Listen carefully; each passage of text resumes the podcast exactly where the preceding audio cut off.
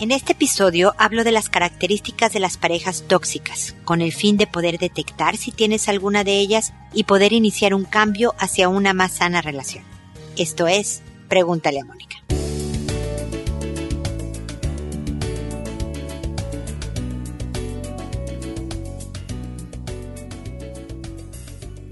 Bienvenidos amigos una vez más a Pregúntale a Mónica. Soy Mónica Bulnes de Lara. Como siempre, feliz de encontrarme con ustedes en este espacio en donde hoy los invito a seguirme en Instagram, en Twitter, en YouTube, por supuesto, en Pinterest, en la red social que mejor les acomode. Estoy en campaña de sumar seguidores. La verdad es que estoy muy agradecida a todos mis seguidores en Facebook, son más de 15 mil, pero en Instagram estoy cojeando, ahí me faltan. Entonces, si creen que soy una buena opción para recomendar, corran la voz y ayúdenme a sumar seguidores en Instagram porque estoy en fuerte campaña de trabajo. Y, y bueno, el día de hoy vamos a entrar directamente al tema. Vamos a hablar de las parejas tóxicas porque la verdad, todos tenemos alguna característica que le hace daño a nuestra relación. Todos tenemos el lado oscuro del que yo siempre he hablado y hacemos cosas que son tóxicas para la relación. Obviamente, entre más cosas dañinas hago para la relación, para el otro, para mí,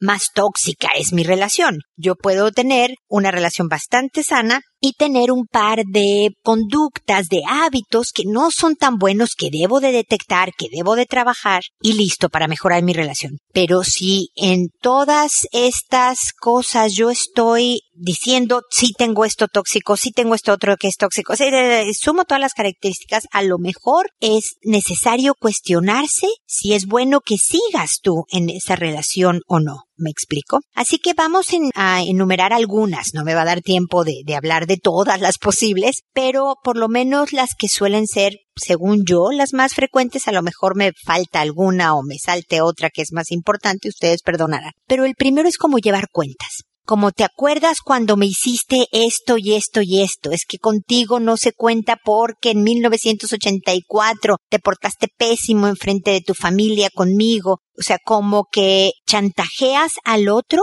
llevando una lista, ¿no? Como de, de memoria de elefante, de nunca olvidar y de volver a revivir una y otra vez situaciones que se supone que ya hablaron, que se supone, espero que hayan acordado para mejorar la siguiente vez, pero que cuando tienes oportunidad llevas estas cuentas y se lo avientas en cara. Otro punto es tener agresión pasiva, ¿no? Que parece que es broma. Te vas a poner ese vestido, ¿no? Ya sabes. Ay, no aguantas ni una broma. Este era un chiste. Es que lo decía de, sí, no en serio, pero que es una forma de agredir al otro y que cuando el otro reacciona correctamente ante una agresión, tú lo minimizas o lo desechas con el disfraz de broma, de no decirlo en serio, de no aguantas nada, además no lo seguimos acabando, ¿no? Al otro o a la otra, diciéndole qué pésimo humor tienes, tú no tienes sentido del humor, no aguantas nada, qué exagerada, exagerado, etcétera, etcétera. Otra cosa es culpar al otro, a tu pareja, de tus propias emociones. Es decir, es que yo grito porque tú. Es que siempre estoy de mal humor porque tú. Es culpar al otro de tus celos, de tus enojos, de tus tristezas y no hacerte cargo de ellas. Si realmente esta es una persona con la que estás que saca en ti unas emociones devastadoras, la pregunta original es ¿qué haces con esa persona? En vez de culpar al otro por tus propias eh, emociones, es hacerte cargo. Y a lo mejor, no sé si todo lo demás es muy bueno, pero yo grito mucho, es qué debo de hacer para desprenderme emocionalmente un poco más y no llegar al grito, ¿no? En estas situaciones en las que normalmente yo gritaría los eternos celos, por ejemplo, que según esto son muestras de amor. El control, que es muestra de amor, es otra característica tóxica. ¿No? Es que si te pregunto dónde estás a cada minuto es porque te quiero mucho y te extraño mucho. Es que si te digo que no salgas con amigos y amigas es porque te quiero conmigo todo el tiempo, saber dónde estás porque me preocupo por ti, porque te amo. Este tipo de control sofocante es también una característica de una relación tóxica que debemos de vigilar.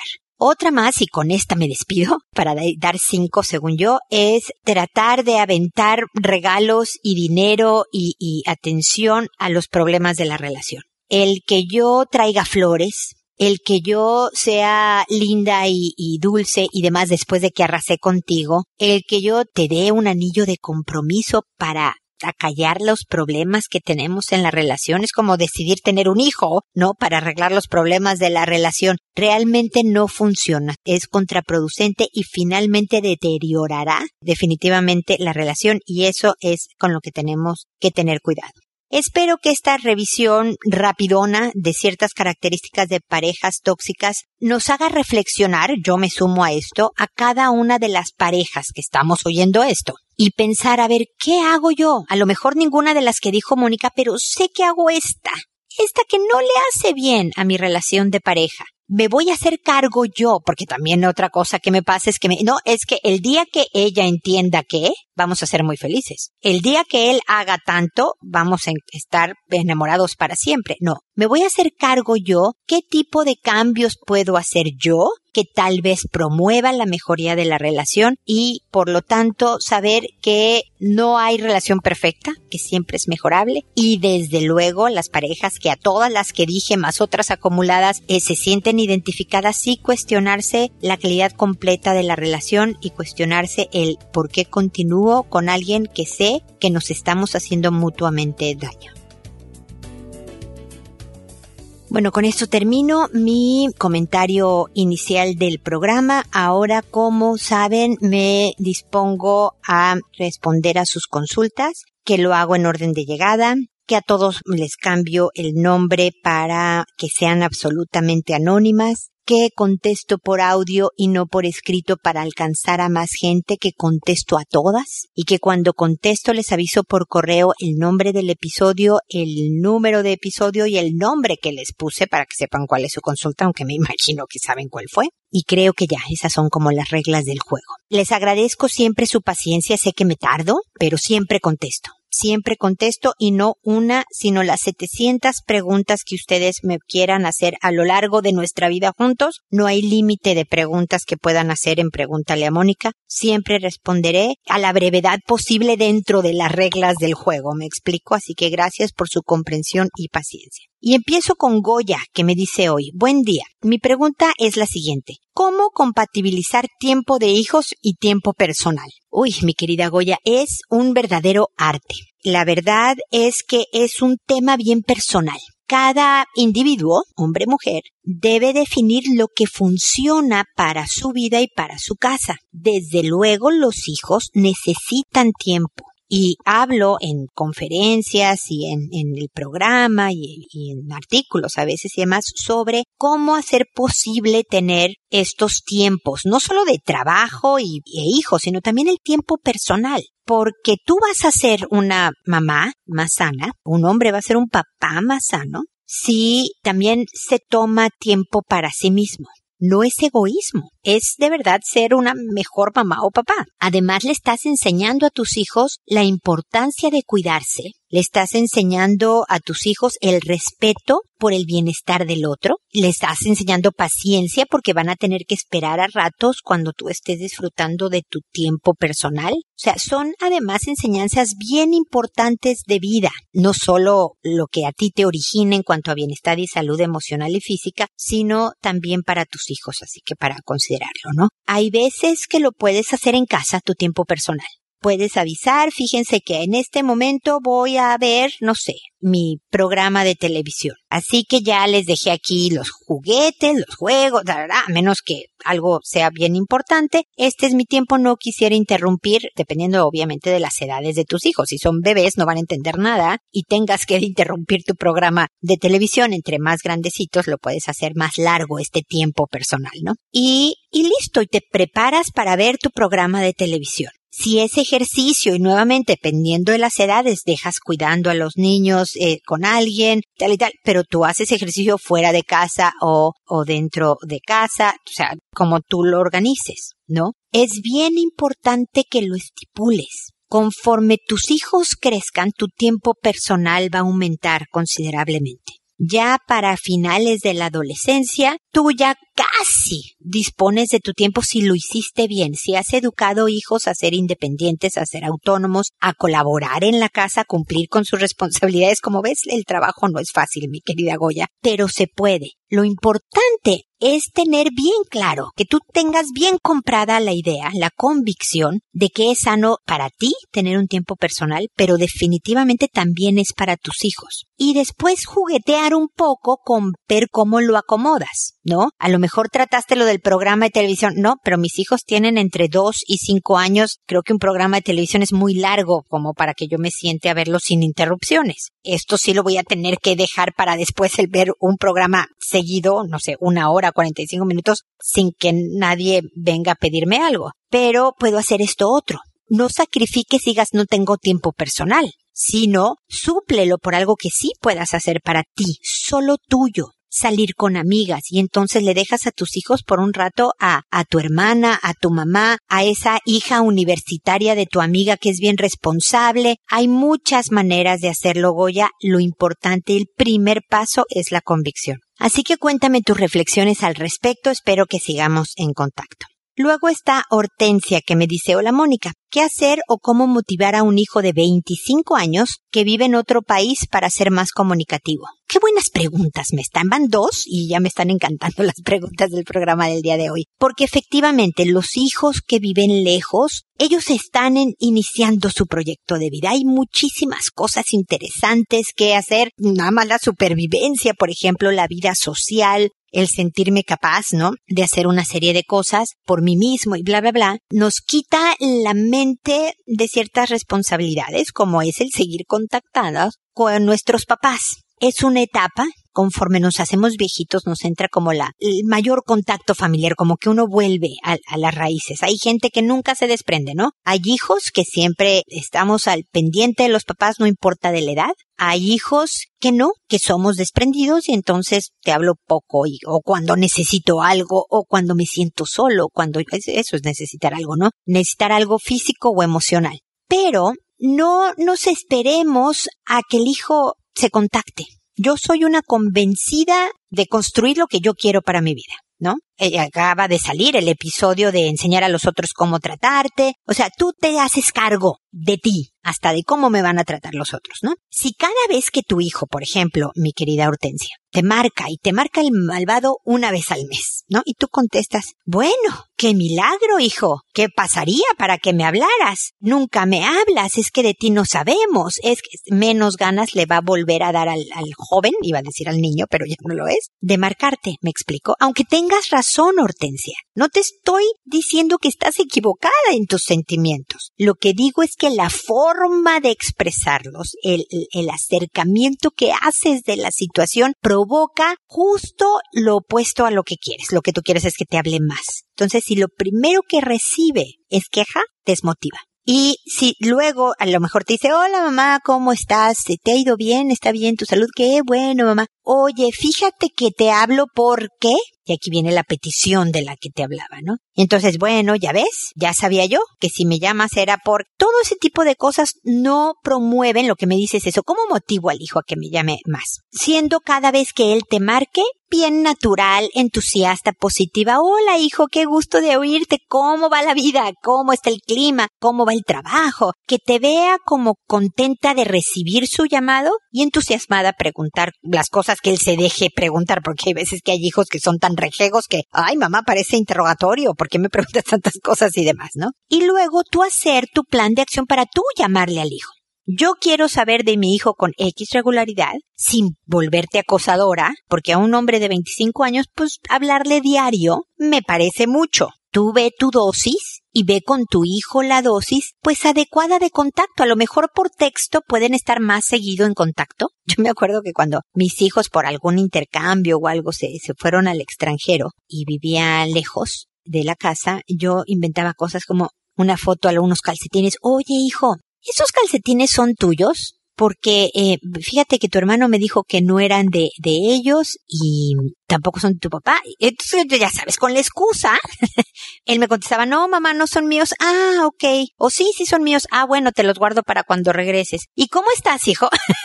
ya sabes, por texto era esto, pero, pero puedes inventar ciertas excusas por texto más frecuente y a lo mejor una llamada, ojalá de video, para que se vean las caras, con menos cercanía de, de tiempos dependiendo de cada familia, hay quien se habla cada semana, hay quien se habla cada mes, pero se ven las caras, conversan un ratito y adiós. Pero la filosofía atrás de todo esto es el que tú eres una fuente de entusiasmo y alegría, Hortensia, no de quejas, no de reclamos, no de poner en evidencia de que solo me hablas para pedirme algo. Aunque, te repito, tengas razón, estén fundamentadas tus quejas, no te van a dar los resultados que tú quieres, eh, mientras que otra actitud puede darle al hijo más gusto de marcar porque pues sé que todo va a ser alegre y positivo en esta llamada, me explico. Así que espero que, que estos comentarios te sean útiles. Luego está Istar, que me dice, hola, mi pregunta es, ¿cómo poder fortalecer la confianza con mi mamá y ser un pilar la una de la otra? Gracias. Pues mira, Istar, muy lindo el que quieran tu mamá y tú apuntalarse mutuamente para acompañarse, apoyarse y, bueno, ser como dices tú, tener una buena confianza y ser un pilar la una para la otra. Como en cualquier relación, esto no depende tanto de que sea tu mamá o no. El aceptar cómo es la otra persona es clave.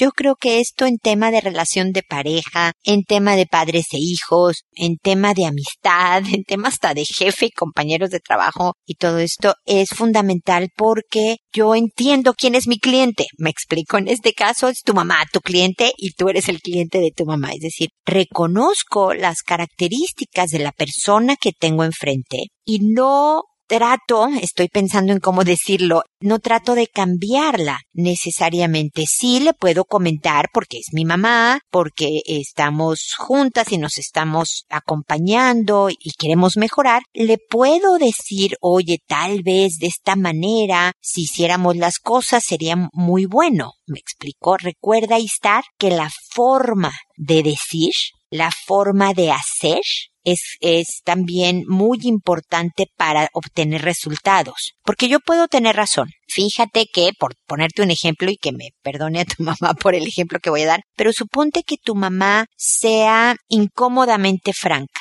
que sea incluso a veces grosera en la forma en que le dice a otra persona algo. Y pues tú le quieres recomendar que no lo haga. Pero si llegas y le dices, pero mamá, qué mal que hagas estas cosas, es ridículo, me da una vergüenza espantosa cuando tú, me explico, lo más seguro es que tu mamá se sienta atacada y no te escuche, se defienda y no cambie o no intente cambiar o no reflexione sobre el tema que tú quieres esto, que reflexiones como, eh, sobre el tema, que intente cambiar y que tal vez logre cambiar una característica que pues no le hace pues bien a tu mamá ni al resto de la gente que recibe esas palabras. En el fondo tienes razón. Tu mamá habla con cosas que son inapropiadas, son inadecuadas y provocan dolor, molestia, vergüenza, etc. En la forma no en mi ejemplo, obviamente, estar tu mamá debe de ser encantadora y no debe de hablar así, pero era para ilustrar mi punto. En la forma no. El decir, fíjate mamá que he notado, es muy bueno que tú eres bien honesta y directa. Siempre empieza por lo bueno. Y estar y toda la gente que me está oyendo, empiecen por lo bueno. Es muy bueno que seas tan franca, que seas honesta, que seas transparente. Pero, mamá, hay veces que lo haces de una forma que la otra persona, pues como que se descontrola, como que no entiende, te ve como enojada. Me explico estar en la forma en que con delicadeza le dices a tu mamá, te está muy bien esto, pero no de esta forma, mamá, también tú. Están aplicando las dos el tema de la forma. Hay más probabilidades, no es garantía, estar, más probabilidades que tu mamá diga, mira, a lo mejor tiene un punto estar en este tema, ¿no? en vez de, ¿por qué me está criticando mi hija? Eh, ¿Qué le pasa? Está mal, yo soy la mamá, eh, no me vengas tú a corregir. En vez de ponerse a la defensiva. ¿Me explico? Lo que queremos provocar, como te digo, ya sea en tu mamá, en un hijo, en un compañero de trabajo, en otro familiar, en una amiga, es por lo menos el ser escuchada el que de verdad alguien le entre la información. Cuando yo me voy a defender no me entra nada, yo me pongo un escudo frente a mí, emocional, mental, de por qué me está atacando, de, pensamientos, de, de bloque. Entonces no me detengo, yo que recibo esta cascada de críticas, yo la recibo y digo, pues no, esta persona no tiene razón, nada más me está queriendo molestar. O mira, ella no se fija cómo estar, tiene otros defectos y bla, bla, me explico. Pero si lo hago con suavidad y con tranquilidad, eh, la persona a la que le estás diciendo o invitando a la reflexión puede decir, a ver, me voy a detener, ¿y qué tanta razón puede tener estar en esto? Y pueda ser más promotor de cambio, me explico. Eh, es la aceptación, también saber que hay temas en que tu mamá no va a cambiar, temas en los que tú no vas a cambiar puedes mejorar formas. Pero, no sé, si eres desordenada, a lo mejor porque eres creativa o porque tienes otras características, el orden no es lo tuyo, es muy probable que tu mamá tenga que aceptar cierto grado de desorden siempre de parte tuya. A lo mejor nuevamente puedes mejorar el grado, a lo mejor antes eras mucho más desordenada, ahora menos, pero esta es una característica que yo debo de aceptar de la otra persona. Entonces, aceptación y forma para decir o para hacer las cosas, para ser promotor de cambio, serían mis dos consejos claves, Istar. Espero que te sirvan y que me escribas cuantas veces quieras con estos y otros temas para que yo te pueda, pues, dar mi punto de vista y ver si alguno te aplica en la vida. ¿Ok? Julita ahora me dice, hola Mónica.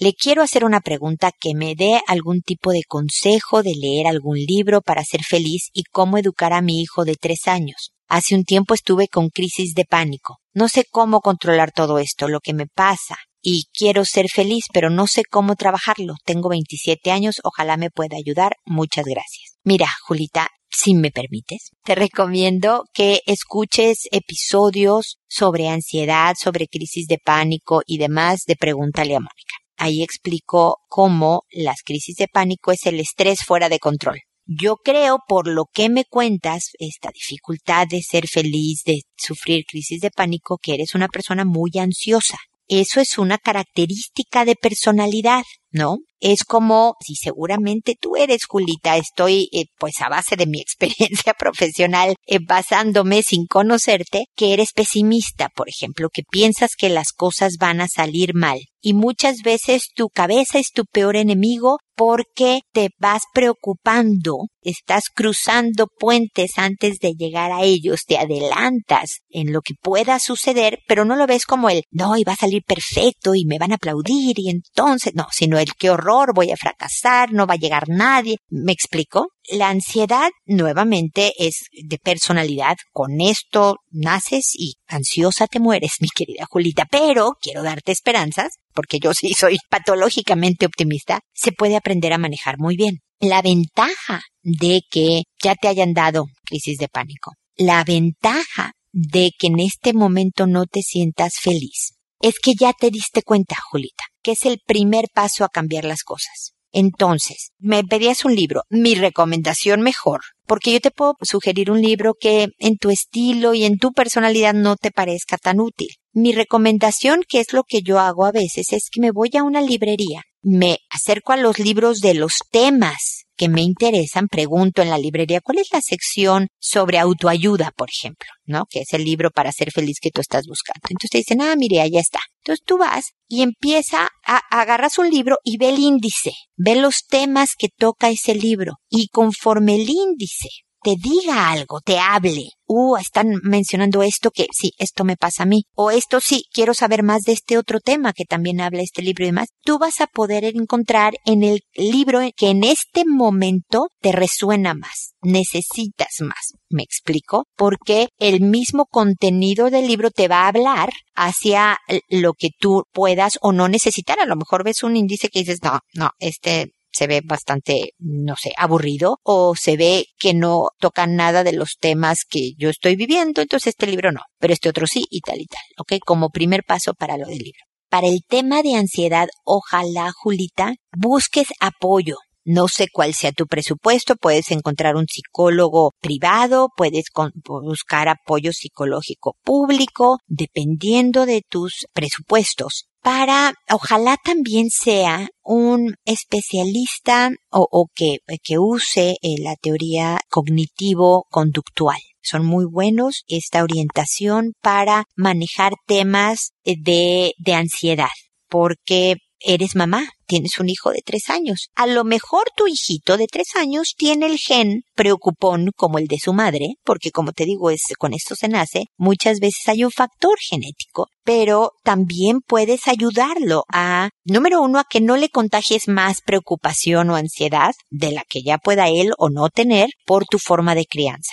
Número dos, a, si es ansioso, a conocerse y manejarse muchos años antes de lo que tú lo has hecho, y mira que tú eres súper joven, para aprender a manejarse mejor, para que a lo mejor a él, por ejemplo, nunca le pase una crisis de pánico, porque él ya sabía cuál era su estilo de personalidad y tomó medidas preventivas, me explico. Y muchas veces un especialista te puede ayudar a ir reconociendo tus señales y actuando en consecuencia, ser como decía hace un minuto, bien preventiva.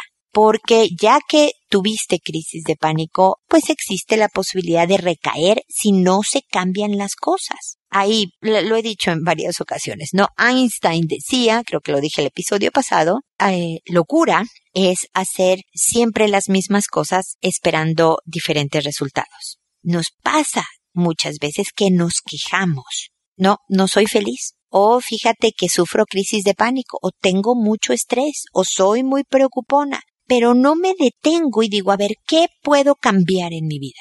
Lo que estás haciendo, por ejemplo, contactarme, buscar un libro, escuchar esta respuesta que te estoy dando, eso ya es un cambio, esto es algo que no habías hecho a lo mejor y es importante el empezar porque con las crisis de pánico, con la ansiedad, hay veces que solo recurrimos al, a la medicina.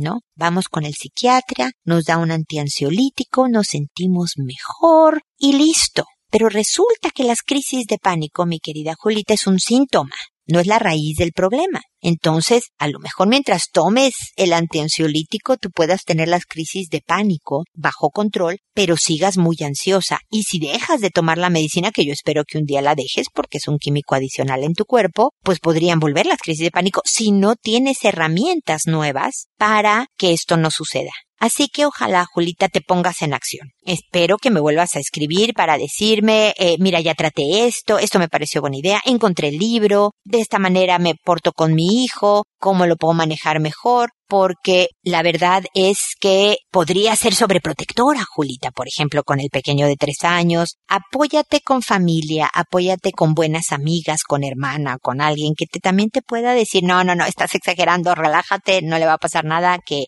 que sí haga esto. Me explico también, otros terceros que tienen enorme cariño por ti y por tu hijo pueden ser buenos consejeros y buen apoyo, ¿ok? Y desde luego, aquí me tienes a mí, así que no dudes en volverme a escribir cuantas veces necesitas para acompañarte en este camino, ¿ok? Estamos en contacto.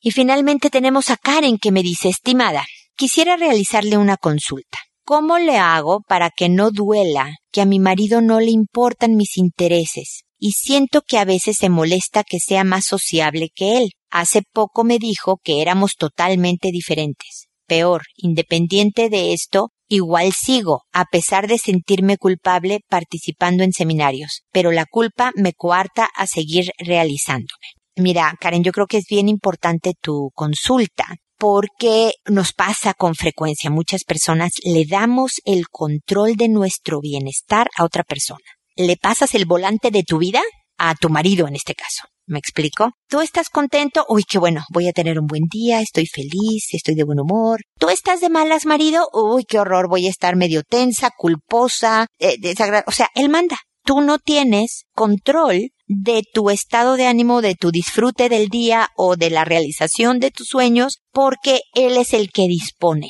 de acuerdo a los temas que él mismo tenga. Y no se trata de ignorar al marido, pero sí se trata de ir logrando poco a poco más independencia en cuanto a, esto a que no te arrastre, eh, como me dices tú, me duele, me siento culpable, sino que realmente vayas procesando el concepto de varias cosas. Por ejemplo, me dices, a ver, me dijo que éramos totalmente diferentes. Karen, siento informarte que yo le doy toda la razón a tu esposo porque generalmente escogemos a una persona muy distinta como pareja. Generalmente escogemos lo que no tenemos. Entonces yo veo muchas parejas en mi trabajo y una habla hasta por los codos y el otro es calladito. O, o, él habla hasta por los codos y ella es calladita, ¿no? A uno le gusta bailar y al otro no. Uno es bien ordenado y la otra o el otro es más bien desordenado. ¿Me explico? A uno le encanta el deporte, la otra no puede ver el deporte. Es normal, es necesario, es sano que seamos diferentes, no es una ofensa. A lo mejor él te lo aventó como para molestarte, pero tú se la compraste. Cuando te dices que somos totalmente diferentes y le puedes decir, ¿se hace? Sí es cierto. ¡Qué bueno! Porque dos como yo, esta casa sería un, caos. Dos como tú también sería una locura. Qué bueno que somos diferentes porque los dos aportamos diferentes cosas a nuestra vida juntos. ¿Ves? Es la misma cosa, pero desde una perspectiva más positiva, más constructiva de la relación, porque estás apreciando la diferencia que él tiene como qué buena onda y le estás modelando, mira marido, esto no es ataque el que seamos diferentes verlo bien, es decir, qué bueno que somos diferentes, aportemos cosas distintas, como un punto, ¿no? A lo mejor quiero pensar que no es que no le importen tus intereses, sino que no le interesan para él tus intereses. No sé si me explico. O sea, a mi marido, lo he dicho yo en muchas ocasiones aquí en el programa, a mi esposo le gusta muchísimo andar en bici. Y se va sábados y domingos a escupir pulmón, como digo yo, allá afuera a la calle, horas se pasa, le encanta, es relajante, qué bueno, a mí no me interesa. Pero sí le pregunto cómo te fue, ¿te gustó? Sí, me cuenta, se me ponchó la llanta un par de veces, entonces me paré y hice tal, no traía repuesto, entonces una persona me, me se detuvo y me ayudó y bla, bla, bla. Ah, qué bueno. Una vez al año vemos por la tele el Tour de France y yo ahí sí, porque lo amo, me pongo a verlo con él y me enseña cosas y mira, el líder es este y esta camiseta es cuando ganan no sé qué y me explica y yo, pero si él no estuviera en mi vida, yo no vería el Tour de France. A lo mejor vería en las noticias quién ganó, ¿verdad? En la sección de deportes, pero nada más. Pero no es que no me importen. No es que él no me importa, nada más yo no comparto estos intereses. Es como si yo quisiera que él se interesara y leyera artículos sobre bordado, porque yo bordo, me explico. Nada más le enseño, mira cómo voy. Ah, ya muy avanzada. O de repente le digo, ay, me equivoqué, tengo que deshacer un pedazo. Uy, qué mal. Eso es todo nuestro intercambio en cuanto a bordado, pero no es que no le importen, me explico. Es tomarte las cosas menos personal un poco, Karen. Depende más de ti. Yo no estoy hablando de lo que tengas que hablar con tu marido, sino de que lo veas desde una perspectiva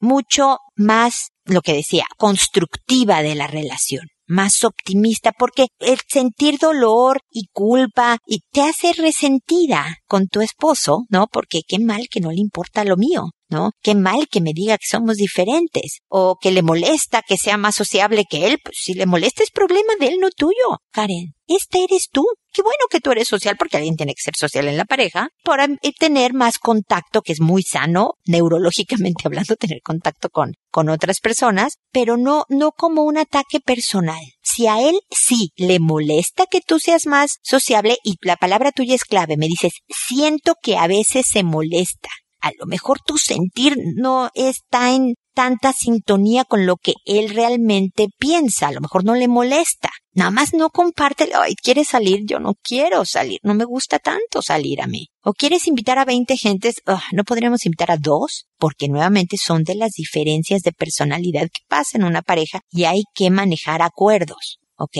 Pero lo que me parece extraordinario es que a pesar de que te duele, a pesar de la culpa, tú igual sigues en seminarios y cosas tratando de encontrar tu proyecto, tu realización, tu plan de vida.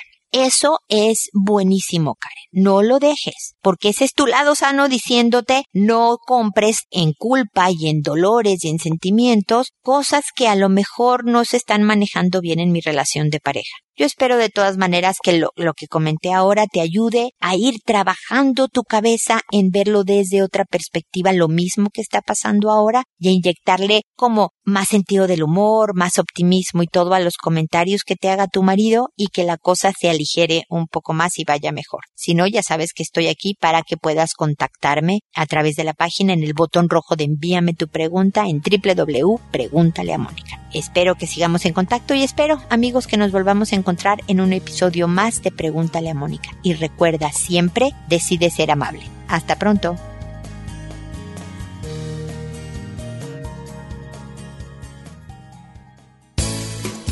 ¿Problemas en tus relaciones? No te preocupes, manda tu caso, juntos encontraremos la solución. www.preguntaleamónica.com Recuerda que tu familia es lo más importante.